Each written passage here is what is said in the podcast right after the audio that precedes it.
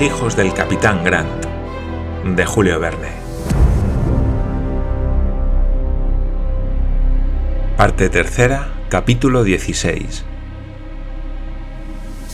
Entre dos fuegos. La noche favorecía la evasión y era por tanto muy conveniente aprovecharse de ella para apartarse cuanto antes de las funestas cercanías del lago Taupo. Paganel tomó a su cargo la dirección de la pequeña comitiva y su maravilloso instinto de viajero se reveló de nuevo durante aquella difícil peregrinación en las montañas. Evolucionaba en medio de las tinieblas con sorprendente habilidad, escogiendo sin vacilar los senderos casi invisibles, sin desviarse de la constante dirección que se había propuesto seguir. Verdad es que le servía de mucho su nictalopía y que sus ojos de gato le permitían distinguir en la oscuridad más profunda los más pequeños objetos.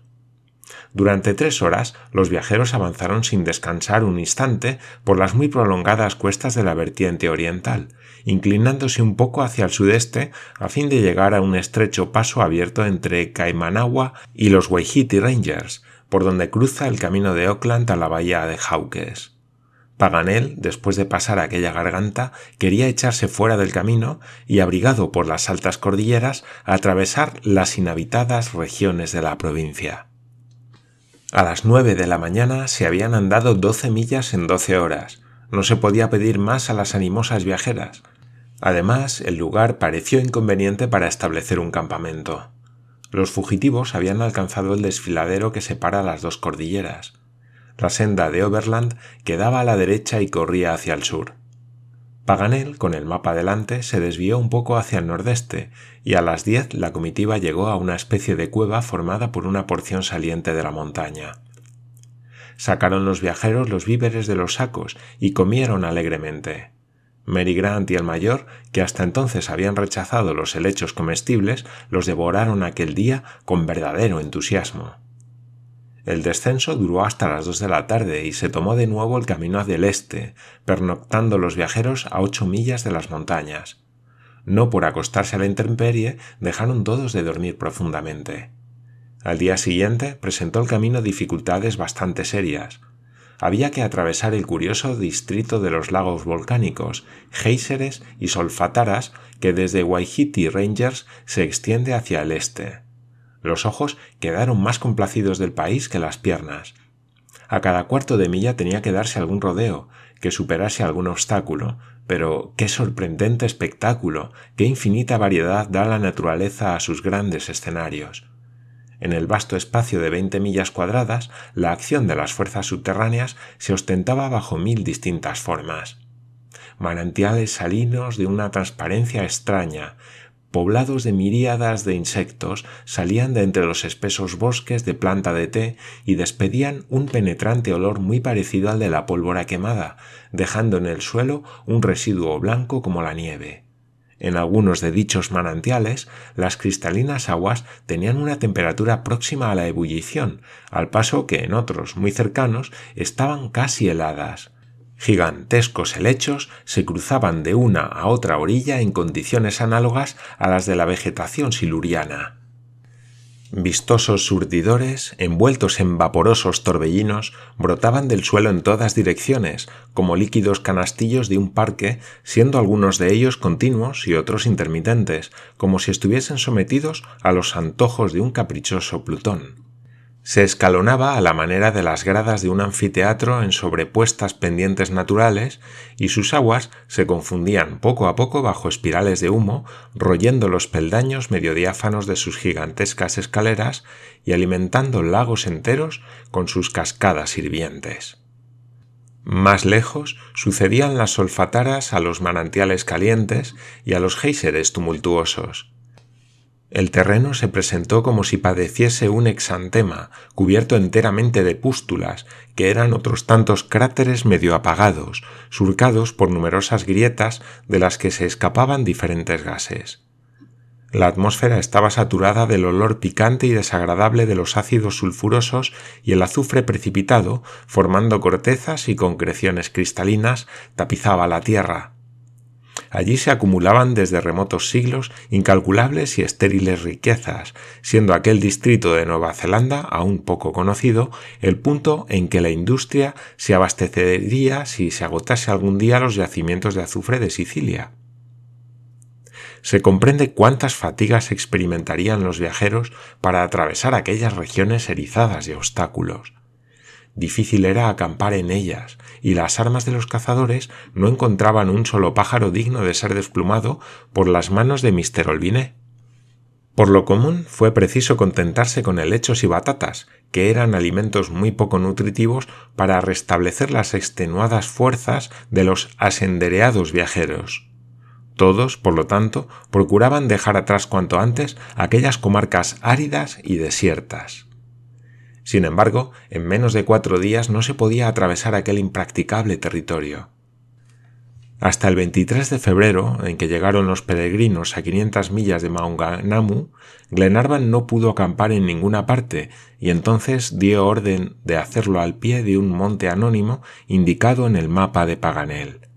Se extendían bajo su vista plantaciones de arbustos y dilatados bosques reaparecían en el horizonte. La perspectiva era de buen agüero, con tal que la habitabilidad de aquellas regiones no las hiciese demasiado habitadas. Hasta entonces los viajeros no habían tropezado ni con la sombra de un indígena. Aquel día, McNabbs y Roberto mataron tres kiwis que figuraron dignamente en la mesa del campamento, aunque por muy poco tiempo, pues en un santiamén fueron devorados desde el pico hasta las patas. Al llegar a los postres, entre las batatas y las patatas, Paganel presentó una proposición que fue adoptada con entusiasmo. Propuso dar el nombre de Glenarvan a aquella montaña innominada que se elevaba a tres mil pies de altura y apuntó cuidadosamente en su mapa el nombre del Lord escocés. Inútil es insistir en los monótonos y poco interesantes accidentes del resto del viaje. Desde la travesía de los lagos hasta el Océano Pacífico no ocurrieron más que dos o tres hechos de alguna importancia. Caminaban todo el día los viajeros atravesando bosques y llanuras. John determinaba el rumbo consultando el sol y las estrellas. El cielo, bastante clemente, no prodigaba calores ni lluvias. Sin embargo, una fatiga creciente paralizaba a aquellos pobres viajeros tan cruelmente probados, y les parecía que no habían de llegar nunca a las misiones. Si bien hablaban aún, la conversación no era general. La comitiva se dividía en grupos, formados no por el mayor o menor grado de simpatía, sino por una comunidad de ideas más personales. Por lo común, Glenarvan iba solo, pensando a medida que se acercaba a la costa en el Duncan y su tripulación olvidaba los peligros que tenían aún que correr hasta llegar a Auckland para pensar en sus marineros degollados, cuya horrible imagen no le abandonaba un solo instante. No se hablaba ya de Harry Grant. ¿Para qué si no se podía intentar nada para salvarle? El nombre del capitán se pronunciaba únicamente en las conversaciones de su hija y de John Mangles. John no había recordado a Mary lo que esta hermosa joven le había dicho en la última noche del Guaré Atua, su discreción no le permitía tomar acta de una palabra pronunciada en un instante de desesperación suprema. Cuando hablaba de Harry Grant, John formaba aún proyectos de investigaciones ulteriores. Afirmaba a Mary que Lord Glenarvan volvería a acometer la abortada empresa partiendo del principio de que no podía ponerse en duda la autenticidad del documento. Harry Grant existía en alguna parte, y era preciso encontrarle, aunque hubiese necesidad de registrar el mundo entero. Estas palabras embriagaban de placer a Mary, y ella y John, unidos por los mismos pensamientos, se confundían en la misma esperanza. Lady Helena, que con frecuencia tomaba parte en su conversación, no se abandonaba a tantas ilusiones, pero procuraba, para no desalentar a los dos jóvenes, no descorrer el velo que ocultaba la triste realidad. Entretanto, McNabbs, Roberto, Wilson y Mulrady cazaban sin alejarse mucho del resto de la comitiva y cada cual suministraba su contingente de caza. Paganel, siempre envuelto en su manto de formium, marchaba solo, silencioso y meditabundo. Y, sin embargo, justo es decirlo, a pesar de la ley de la naturaleza que hace que las fatigas y privaciones echen a perder y agríen los mejores caracteres, todos aquellos compañeros de infortunio permanecieron unidos, afectuosos, dispuestos a morir los unos por los otros. El 25 de febrero les cerró el paso un río que debía ser el Guayquiri, según el mapa que tenía Paganel. Se pudo vadear. Durante dos días se sucedieron sin interrupción las llanuras cubiertas de arbustos. Se había salvado con fatigas, pero sin malos encuentros, la mitad de la distancia que separa el lago Taupo de la costa. Entonces aparecieron inmensos e interminables bosques que recordaban los de Australia sin más diferencia que estar poblados de cauris en lugar de eucaliptos. Glenarvan y sus compañeros, aunque cuatro meses de viaje habían gastado singularmente su admiración, quedaron maravillados en presencia de aquellos pinos gigantescos, dignos rivales de los cedros del Líbano y de los mamutes de California. Aquellos cauris Dumaroe australes de los botánicos medían 100 pies de altura antes de llegar a sus primeras bifurcaciones. Formaban grupos aislados y de ellos, y no de árboles, se componía el bosque, formando a 200 pies de altura un inmenso dosel de verdes hojas. Algunas de aquellas admirables coníferas, jóvenes aún, pues apenas tenían 100 años de edad, se parecían bastante a los pinos rojos del Canadá, aclimatados en las regiones europeas. Llevaban una sombría corona que terminaba en un agudo cono. Los árboles viejos, los que contaban cinco o seis siglos, formaban inmensas bóvedas de verdor que se apoyaban en las inextricables bifurcaciones de sus ramas. Aquellos patriarcas del bosque celandés medían hasta cincuenta pies de circunferencia, no pudiendo rodear su gigantesco tronco los brazos reunidos de todos los viajeros. Tres días estuvo andando la comitiva por debajo de aquellos inmensos arcos, pisando un suelo arcilloso en que nunca la planta humana había estampado sus huellas. En muchos puntos, al pie de los cauris, se veían montones de gomorresina. Los cazadores encontraron numerosas bandadas de kiwis que tanto escaseaban en las comarcas frecuentadas por los maoríes. Estas aves se han refugiado en aquellos inaccesibles bosques acosadas por los perros zelandeses y suministraron a los viajeros una alimentación sana y abundante. Paganel tuvo la suerte de ver a lo lejos, en una espesura, un par de volátiles gigantescos que despertaron su instinto de naturalista.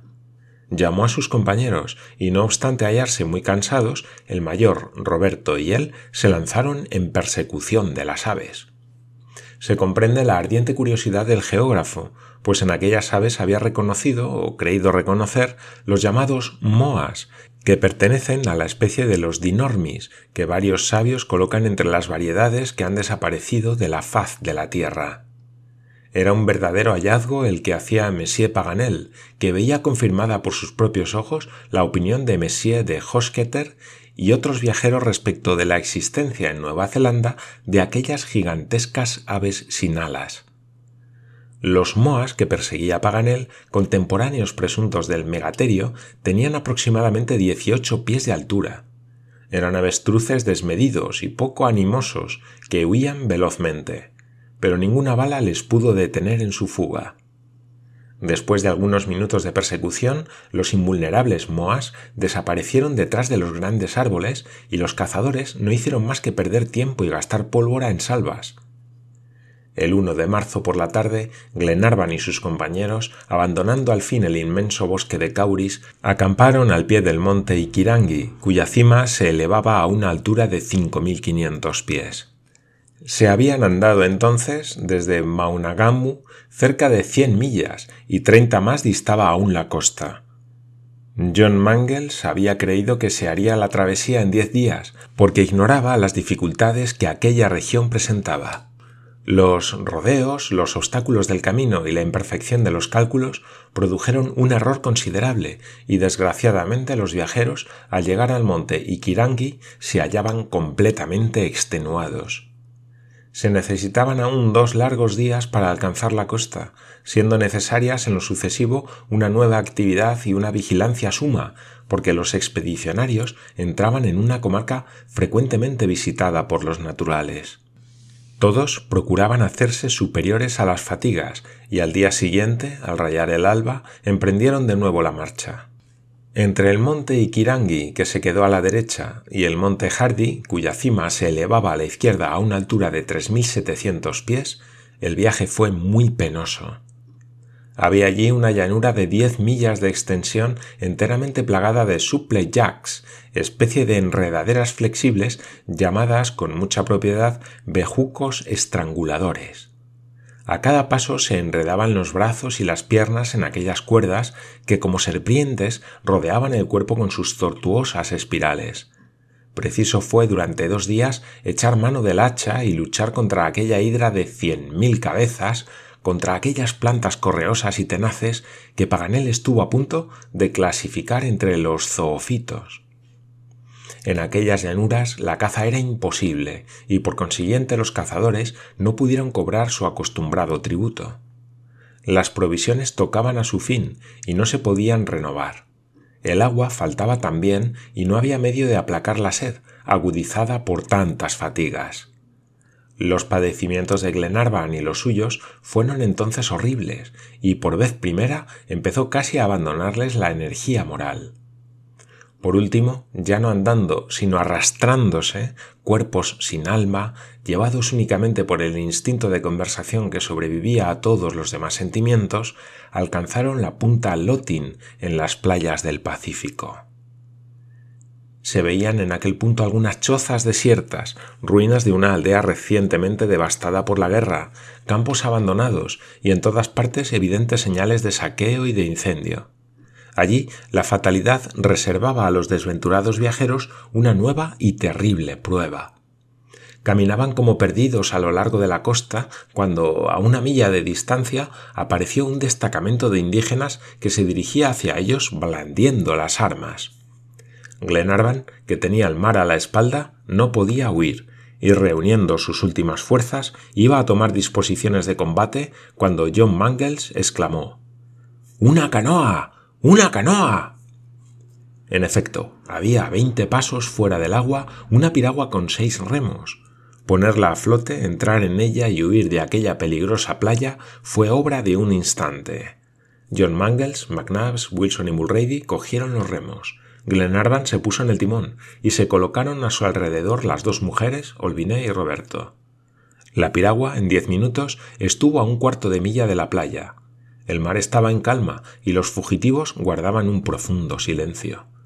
Sin embargo, John, no queriendo separarse demasiado de la costa, iba a dar orden de avanzar costeando cuando sus manos dejaron repentinamente de mover el remo. Acababa de ver tres piraguas que salían de la punta Lotin con la intención de darles caza. Lejos de la costa. lejos de la costa. exclamó. Engolfémonos, aunque nos sepulten las olas. La canoa volvió a hacerse a la mar, impelida por sus cuatro remeros. Durante media hora pudieron éstos conservar la distancia que los separaba de sus perseguidores, pero los desgraciados, rendidos de cansancio, no tardaron en aflojar, y las tres piraguas se les iban acercando. Apenas les separaban dos millas. Era, pues, imposible evitar el ataque de los indígenas, los cuales, armados de largos fusiles, iban a romper el fuego. ¿Qué hacía entonces Glenarvan? En pie, en la popa de la canoa, buscaba en el horizonte algún socorro quimérico. ¿Qué esperaba? ¿Qué quería? ¿Tenía algún presentimiento? De repente, sus ojos se inflamaron y se extendió su mano hacia un punto del espacio. ¡Un buque! exclamó. ¡Un buque, amigos míos! ¡Remad! ¡Remad de firme! Ninguno de los cuatro remeros volvió la cabeza para ver aquel buque inesperado, porque era preciso no perder un golpe de remo. Únicamente se levantó Paganel y dirigió su anteojo al punto indicado. Sí, dijo, un buque, un steamer, marcha a todo vapor, se dirige hacia nosotros. ánimo, compañeros. Los fugitivos desplegaron nueva energía y durante media hora conservaron la distancia que les separaba de las piraguas que les daban caza. El steamer se hacía cada vez más visible. Se distinguían sus dos palos sin velas y los grandes torbellinos de negro humo que vomitaba su chimenea. Glenarvan, haciéndose relevar en el timón por Roberto, había cogido el anteojo del geógrafo y no perdía un solo movimiento del buque. Pero, ¿qué debieron pensar John Mangles y sus compañeros al ver que las facciones de Glenarvan se contraían, que palidecía su semblante y que caía el anteojo de sus manos? Una sola palabra les explicó aquella desesperación súbita. El Duncan, exclamó Glenarvan. El Duncan y los desertores de presidio. El Duncan, exclamó John, que soltó el remo y se levantó inmediatamente.